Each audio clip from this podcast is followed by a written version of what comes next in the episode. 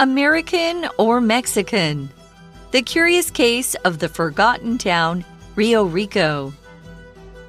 The more you think about the intriguing case of Rio Rico, the more confusing it gets.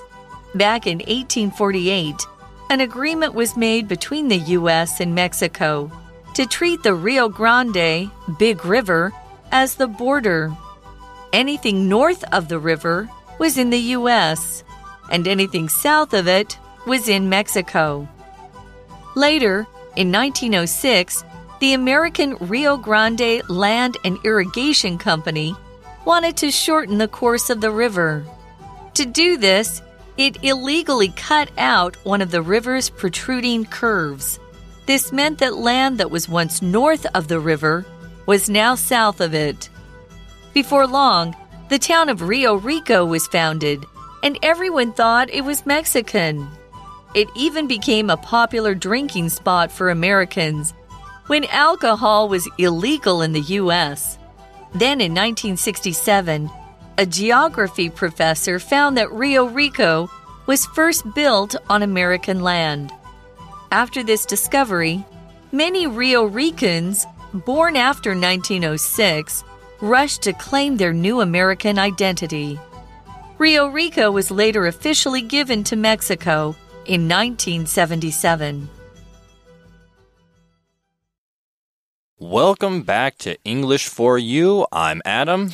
And I'm Elsie. Yesterday we read a story about how Mr. Gondu de Lavino became a U.S. citizen. I know it's so interesting how one day he's living in Mexico as a Mexican, and then all of a sudden he's in America as an American without even moving his house. Right, that's so interesting. Cool.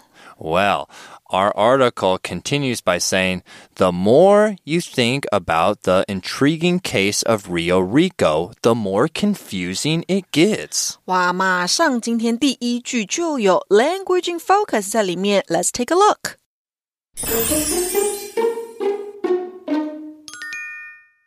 天的 language in focus 要讲到的是 the 加上比较级加上主词还有动词，再接出 the 加上比较级加上主词还有动词，这是什么样的一个句型呢？这个句型的意义是啊，越点点点就越点点点哦。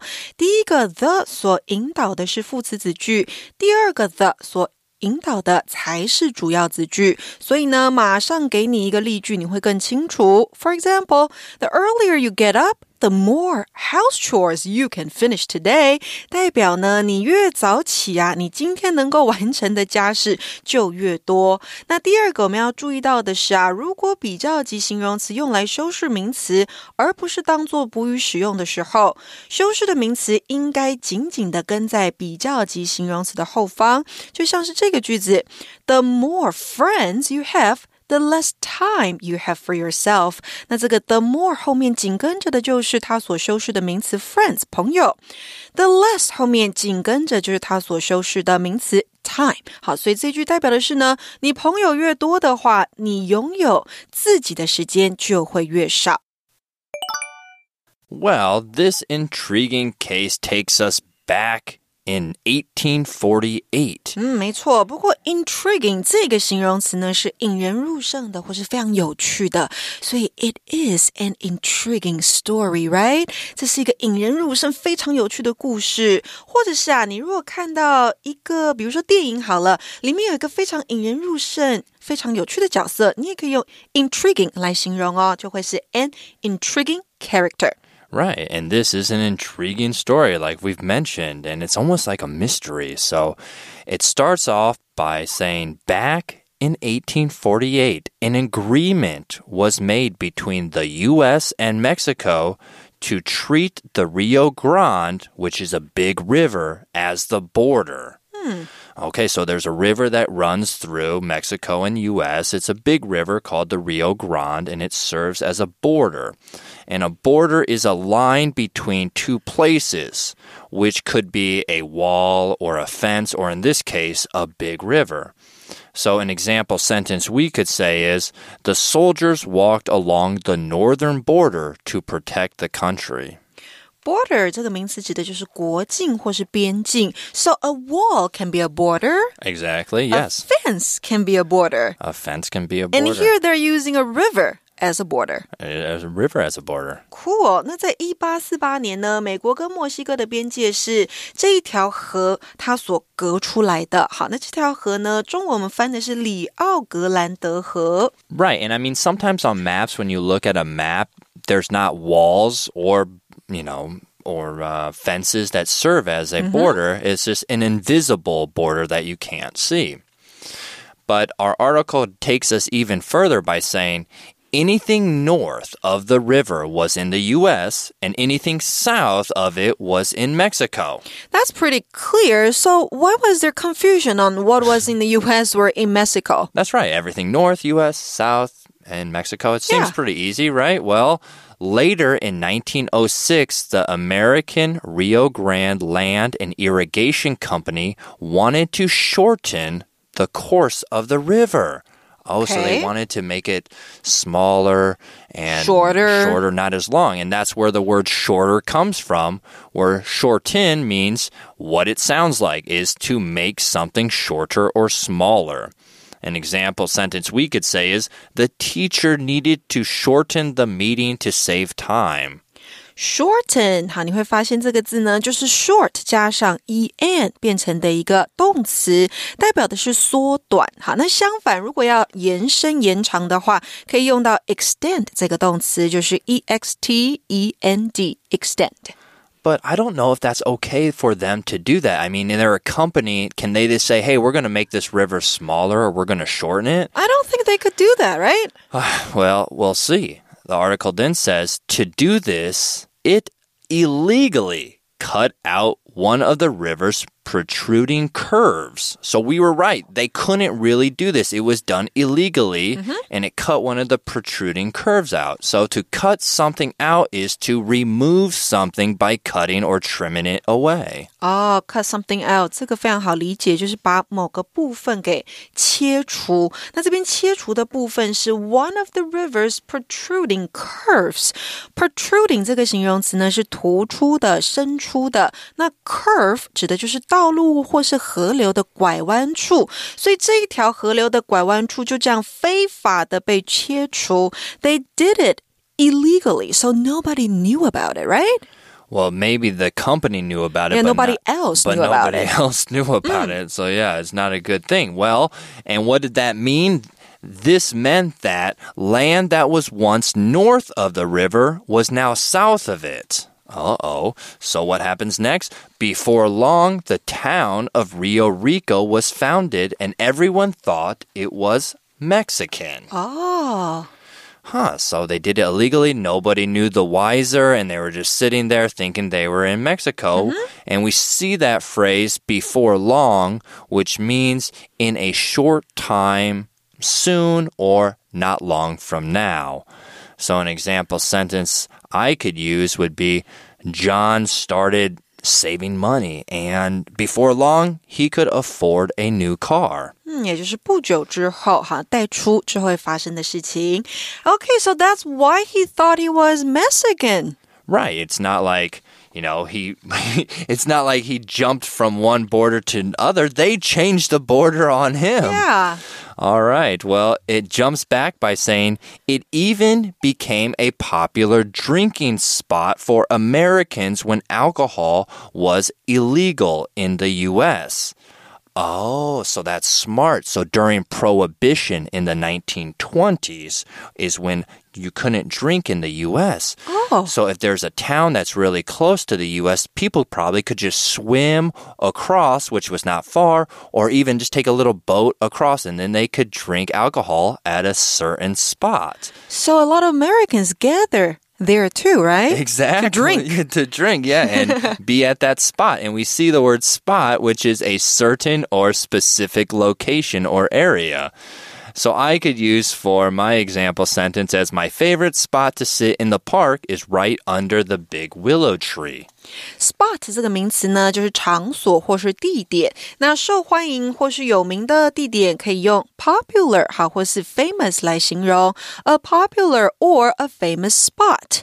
那这样的地点呢，如果是在一个比如说观光的地方，那它就会是一个观光的景点，a tourist spot 好，或者是你也可以说 a tourist attraction。那再来呢，停车的时候你要找一个停车位，那就是一个 parking spot。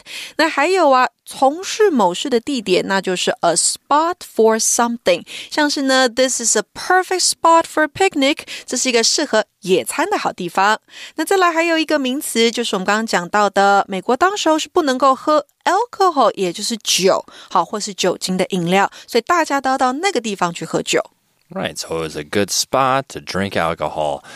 But it gets even more interesting. This town of Rio Rico has gone through a lot already, but then in 1967, a geography professor found that Rio Rico was first built on American land. Oh, so finally somebody, you know, found out that. Yeah, caught onto the mistake that, oh, that company, that irrigation company, was actually probably in the was illegally doing something mm. and then it moved the location. And so we see geography, the word geography, which is the study of Earth's land, features and people. So this geography professor was like, "Oh wait, that's odd. Let me check that out more. I think this is actually American or an, on American soil." So an example sentence we could say for geography is Learning about geography helps us understand how natural forces shape our world. Geography 就是地理学啦，好，在学校当中的一个科目。So, were you good at geography when you were in high school? Uh, I was okay at geography. I wasn't the best, but I I was okay at it. What about you? I was bad at geography and history. But you're good at math. I just always fell asleep in classes. Oh, okay. Mm. Wow. Geography you can memorize easy enough. So, but as the story goes on, it says, after this discovery, many Rio Ricans born after 1906 rushed to claim their new American identity. Yeah, for sure. If you're like, oh, wow, hey, I'm actually, if I was born here after 1906 and I was born in Rio Rico, then I have to be a U.S. citizen. So I'm going to go and get it. I'm not Mexican anymore. I'm U.S. citizen. So that discovery was made. And there we see the word discovery, which is the act of finding or uncovering something that was unknown or hidden. So an example sentence I could say would be, the children were so happy by the discovery of a hidden treasure map.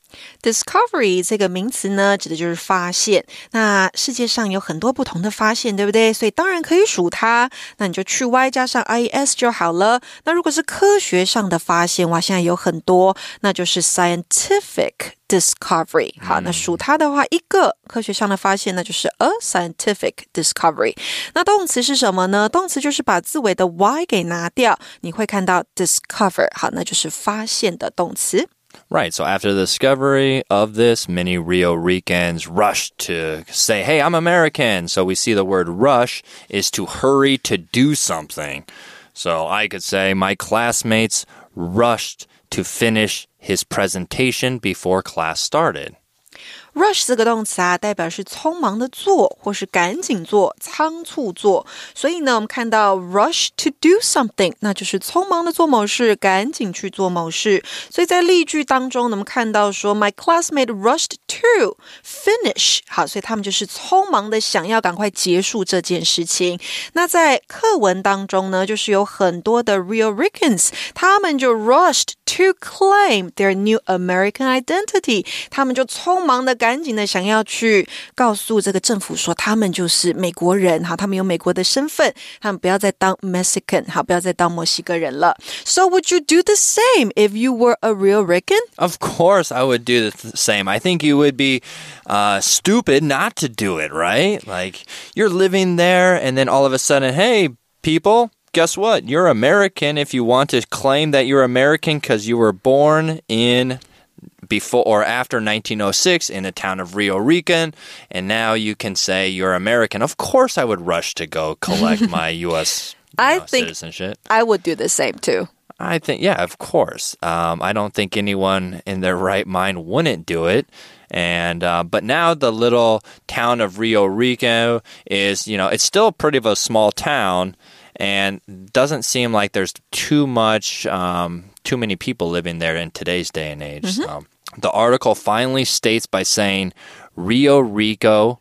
Wait for it. Wait for it. There's a twist to the end. Ho ho. Our article then lastly says Rio Rico was later officially given to Mexico in 1977. Oh, so now it still belongs to Mexico. Right, yeah, it's Mexico, America, Mexico. Maybe next year it'll be American. Who knows? 哦，所以一九七七年的时候，Rio Rico 还是变成了墨西哥的属地。那相信在那之后出生的人，他他们就还是 Mexican，他们就不是 American 了。 right. Okay, and we got a for you check question here. And our for you chat question is why do you think many Mexicans wanted to become US citizens? I think, like you said, why not, right? There are so many resources. Right. Once you have that passport, you can go back and forth across the border with a lot more ease. It's easier to do that. You can fly a lot more places. Like you said, when you're an American citizen, you say it's a powerful passport. So, yeah, why not? And I think they can, you know, finally realize their American dreams. That could be true as well. But I also have to say, Mexican food is my favorite food. So, so you like Mexican food more than American food? of course I do. Yes, 100%. Oh, so what is one one kind of food that's your favorite? I would One kind of Mexican food. Okay, I would say uh, carne asada enchiladas. oh, what is that? It's like a it's Good food. It's good food. All right. Well, we hope everyone, you guys liked the story of Rio Rico and its back and forth between the U.S. and Mexico is quite intriguing. I'm Adam, And this is Elsie. and we'll see you next time. See you soon. Bye bye. Vocabulary Review Border. Helen stopped her car at the border, and the officers let her into the country after they asked her some questions. Shorten. I had to shorten my kite's string so it wouldn't fly too high. Spot. There's a little spot near the top of this mountain which has a great view. Geography. My favorite part of geography is studying maps and learning about all the different countries in the world. Discovery. The science teacher was very excited by her discovery and wrote several articles about it. Rush.